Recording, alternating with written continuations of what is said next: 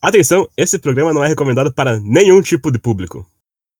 A partir desse momento, nada do que está sendo dito condiz com fatos verídicos. O que parece falsa é ironia e o que parecer real é só sarcasmo mesmo. Olá, consagrados do conhecimento oculto! Aqui estamos mais uma vez para desvendar os mistérios desse mundo, desse grande mundo em que vivemos. Meu nome é Patrick e tenho aqui comigo, fazendo sempre parte dessa belíssima bancada, Bolis. Olá, galerinha selvagem. E só vai dar um olá pros selvagens? E quem é politizado? Ah, deixa problema deles, né? e dessa vez trago de volta aqui um especialista que conseguiu ajudar muito a gente na primeira edição dos Animais Exóticos, que é o Ronai. Olá, meus amigos politizados. Tem que ser democrático, né? Agora sim contemplamos todo mundo. E Ronai, para quem não ouviu o primeiro programa e que tá certamente errado e deveria ter ouvido, mas para provar que você é um especialista no assunto, Ronai, explica aí pra gente o que, que é a teoria da utilidade e quais são as curvas de indiferença na economia. Teoria da utilidade é que o que é útil a gente usa, que não é útil a gente joga fora. E jogando fora a gente tem que comprar mais coisa e a gente movimenta a economia. Perfeito. Ótimo, muito bom. É, dá uma salva de palmas aqui.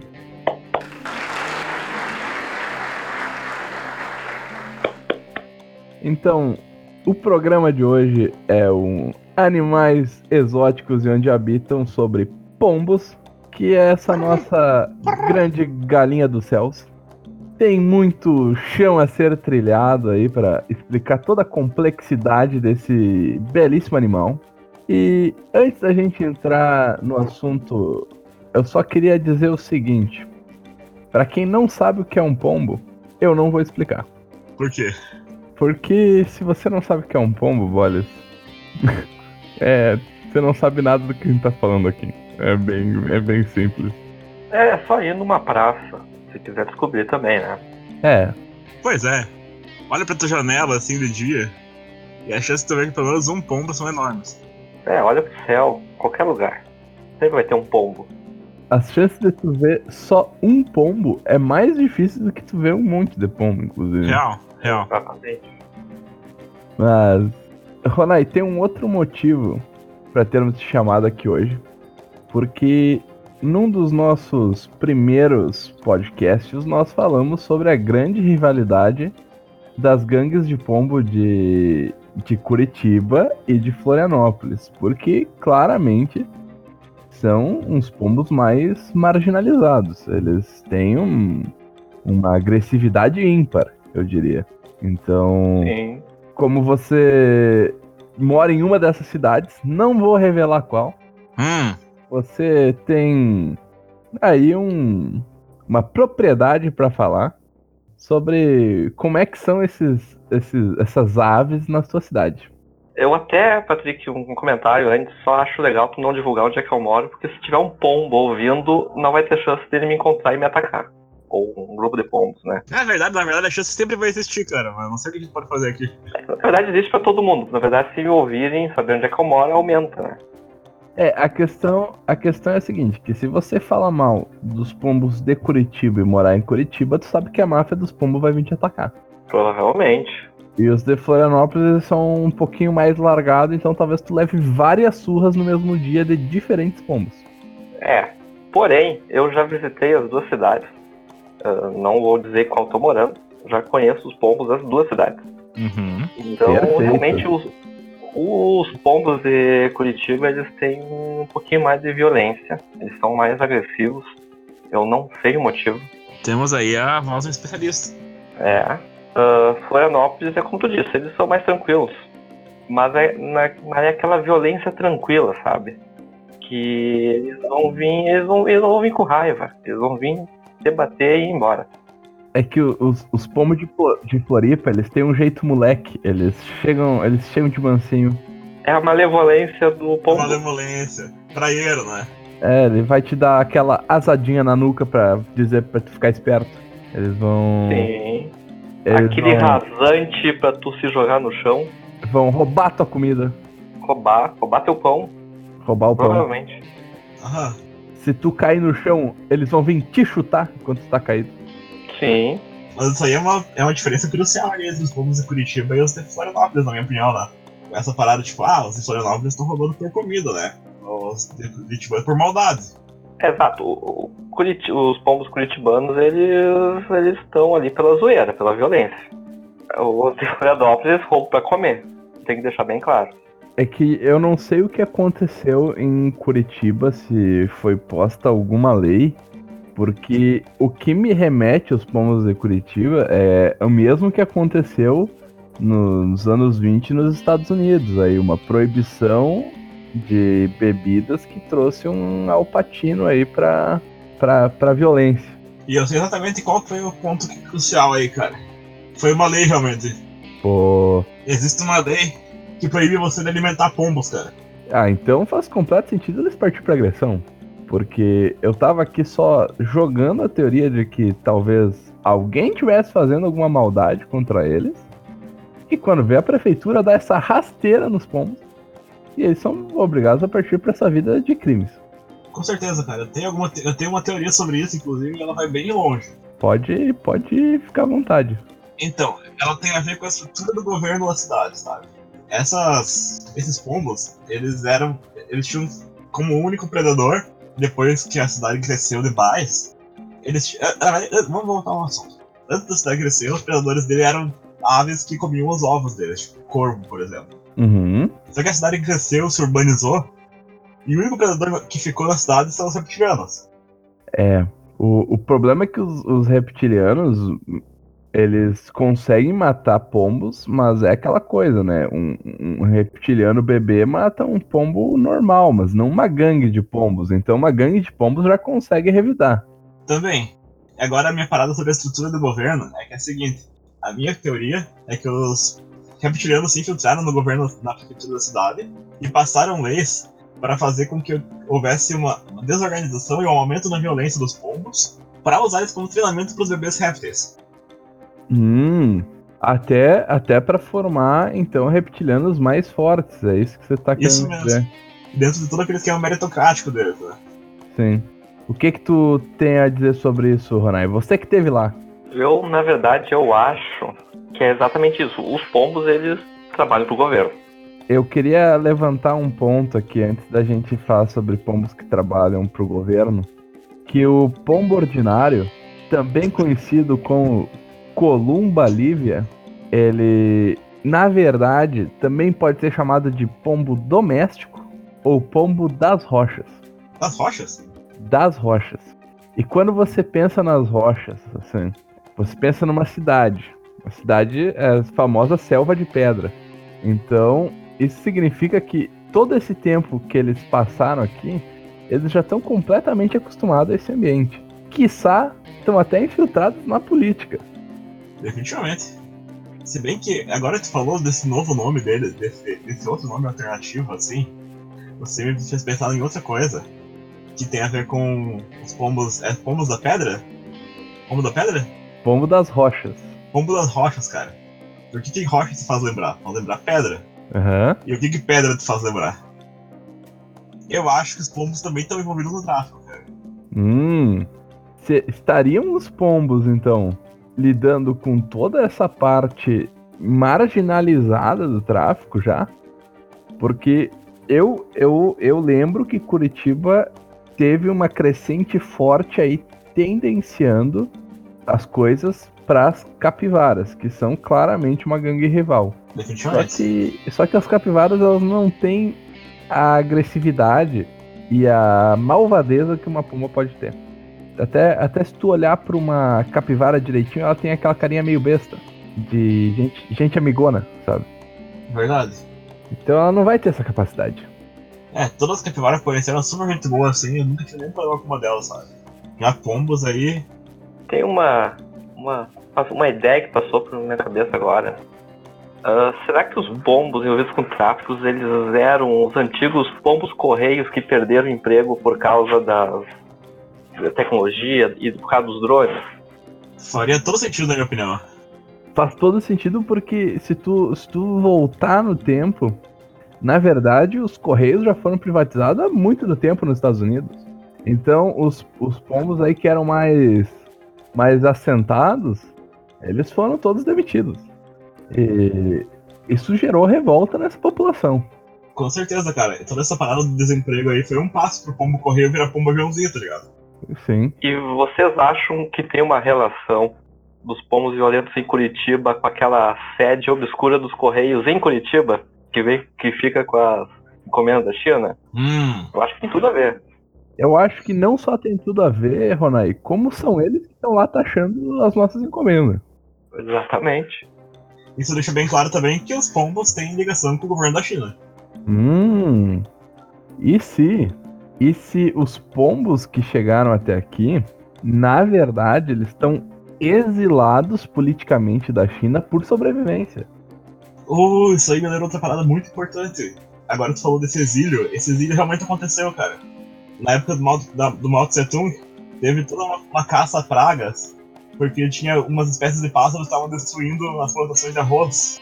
O governo abriu tipo uma, abriu uma, uma época de caça que, tipo, que caçavam essa ave e ganhavam tipo dinheiro em troca, sabe? Eles só extinguiram uma espécie do país, assim. Só que daí as pragas que tinham nas plantações só invadiram tudo e deixaram um período de fome que matou muita gente, assim. Eu só não lembro quais eram os pássaros, cara, mas agora tu falou isso, definitivamente devem ter sido os pombos. É, o- os pombos fazem parte aí da, da história da humanidade há milhares de anos. Se tu for, se for pegar, eles estão até na Bíblia já metendo o bedelho no que está acontecendo. Se vocês lembrarem bem, o próprio Jesus tinha um contratinho ali com as pombas para ter paz. Porque ele dizia assim: É um acordo de paz. é um acordo de paz com a pomba branca. Quem aqui já viu uma pomba branca? Eu quero que responda isso agora. Eu vou mais além, Patrick. Quem aqui já viu um pombo filhote? Ninguém. Verdade. Não, e outra, outra- existe, eu não sou eu que estou dizendo. Eu li, eu ouvi uma vez sobre uma teoria Uhum. Que, tipo, ninguém viu o nascimento de pomba e também, ao mesmo tempo, ninguém vê enterro de anão. Há uma teoria que anão, quando morre, vira pomba, não sei. Uhum. Tô só dizendo isso aí, não, não, não que eu concorde. Eu preciso saber mais pra essa teoria, cara. Tô bem confuso agora. É, é, é questão de ligar, ligar os pontos. Tipo, ninguém vê tempo de anão e nascimento de pomba. Então, o, anão, quando morre, ele pode virar uma pomba. Eu acho até que há espaço dentro do corpo de um anão para uma pomba sair. Certamente. Ele é um hospedeiro. Mas ainda, ainda sobre, sobre o- os anões. Vocês acham que a pomba, na verdade, ele é uma. Ela é uma ave transcendental do humano, então? Porque elas são claramente inteligentes e com capacidades de se organizar na natureza. E já temos aí algumas quase evidências de que podem ser a nossa figura dos anjos medievais. Hum. Que é essa coisinha do, do- da canção e, e até das asinhas, né? Talvez tenha alguma relação aí da igreja católica inteira com os pombos. Verdade, cara. Se tu já viu uma pintura de um querubim, tu percebe claramente que tu é um pombo gigante. Com carinha de bebê. Com certeza, com certeza. E aquela a manchete ali, que é uma da revista Galileu, né, que diz que pombos têm noção de espaço e tempo, afirma que eles têm capacidade de fazer qualquer coisa. Porque eu não tenho noção de espaço e tempo. Então, se um pombo tem, Isso aí só mostra que a tecnologia dele tá mais avançada que a nossa, né? Se eles já podem. Se eles já têm noção aí de espaço e tempo, é só um passo pra poder manipular o espaço e tempo. E se na verdade nenhuma pomba nasce e nenhuma pomba morre? Porque eles não teriam só noção do espaço-tempo. Todas as pombas seriam a mesma pomba de um universo paralelo. Uma pomba quadridimensional. Uma pomba quadridimensional. Isso, isso explicaria, por exemplo, as pombas de Curitiba, que são uma pomba só, agirem sempre em conjunto. Que é pelo bem comum dela mesma. E isso explica também a noção de espaço e tempo avançada que ela tem, né? Sim. Se você vive em quatro dimensões, a noção do espaço é muito mais avançada que no ser humano meramente tridimensional. E, e aí as pombas de Florianópolis seriam apenas uma pomba jovem. E aí é obviamente uma pomba adulta e uma jovem nunca vão se dar certo. que o jovem é rebelde, né? Com certeza. o jo- jovem tem essa rebeldia, que ele costuma não ouvir ninguém, e aí é difícil de lidar. As pombas de Floripa, elas não querem entrar no negócio mais obscuro da família. Mas devo dizer que eu não acredito nisso, tá? Eu acho que as pombas não são tão inteligentes assim. Mas igual, igual aos nossos porquinhos da Índia, eu acho que os pombos eles estão mentindo pra nós, porque dentro ali da, da família deles, se tu vê as outras espécies, eles não são nada parecidos com os outros.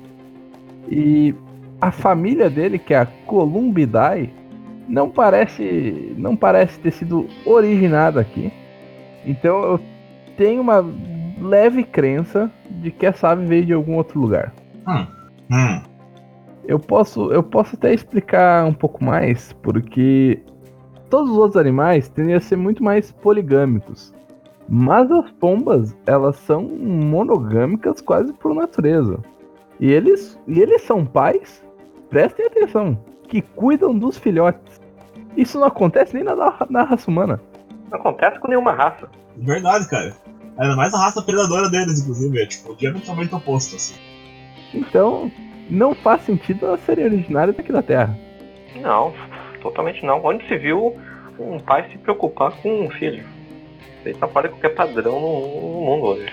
E eu tenho um, um último apontamento que eu tava conversando com um amigo meu e ele que me deu essa informação, eu nunca havia percebido ela.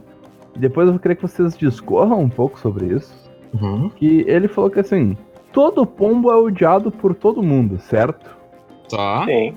Mas se você chegar e meter uma bicuda no pombo, todo mundo vai te olhar com cara feia. Hum, verdade. Vocês sabem por quê? Não tenho certeza. Meu, meu amigo, minha fonte, ele sugeriu a existência de alguma magia ancestral nas pombas que vem de- desse tratado com Jesus Christ, com toda a igreja, pela paz. Não se pode maltratar uma pomba sem que toda a população queira te bater também. Hum. Elas foram mais fundo no governo do que a gente imaginava, então. E talvez o não seja só um sonzinho qualquer. Talvez elas estejam se comunicando com, Jesus Cristo? com Jesus Cristo. Nunca duvidei, cara. Toda, toda imagem que tem ali sobre, sobre o Espírito Santo é página, tem, tem uma luz e uma pomba, sabe? Exatamente. Então é só ligar os pombos. Então isso faz sentido na minha vida, porque uma vez eu atropelei um pombo. E um, um tempo depois eu bati o carro. Então, isso na verdade não foi um atropelamento, Ronai. Foi um presságio. Exatamente. Ou foi uma profecia autorrealizável, cara. Eu acho que o fato dele ter tripulado o ponto causou uma retribuição divina que fez ele bater o carro mais tarde. É, exato. Mas então, mas então, se, se, se pombas são essa, esse presságio divino, então na verdade, ao invés de a gente exterminar as pombas, talvez nós tenhamos que proteger elas para o que vem por aí, né? Porque todo mundo sabe que o apocalipse não vai tardar a chegar. Pois é, mas eu acho que isso aí depende se você é ateu ou não, né? Você pode acreditar nas pombas ou não, sabe? É, eu não vou, eu não vou dizer aqui que Deus existe ou não existe. Eu creio que se, se existir algum tipo de divindade, pelo menos uma faceta dela vai ser um pombo, cara. Eu acho que nesse sentido os egípcios já tinham algo parecido que, que claramente remetia a um deus pombo. O Horus, que tem a dita cabeça de falcão, entre aspas, ele é o protetor dos faraós e das famílias. Olha aí. Então todo esse negócio de presságio, na verdade, é por causa desse negócio aí. Ele tá te protegendo. Matou, morreu. Eu não sei o que pensar sobre isso, cara. Eu diria que esses falcões são os professores dos faraós, assim. Os pombos devem ser tipo professores de jardim de infância, tá ligado?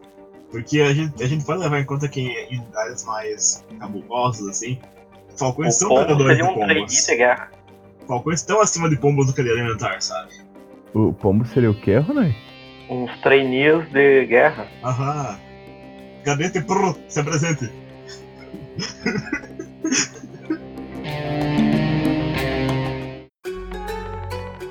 Então vamos agora para mais umas perguntinhas dos não fãs. E a quantidade de não fãs tá crescendo ao mesmo par que a de fãs.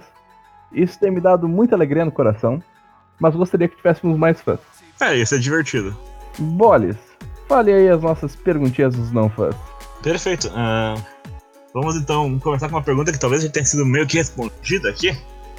Que é a pergunta do nosso amigo Carneiro. Pombos estariam ligados à máfia? Com certeza.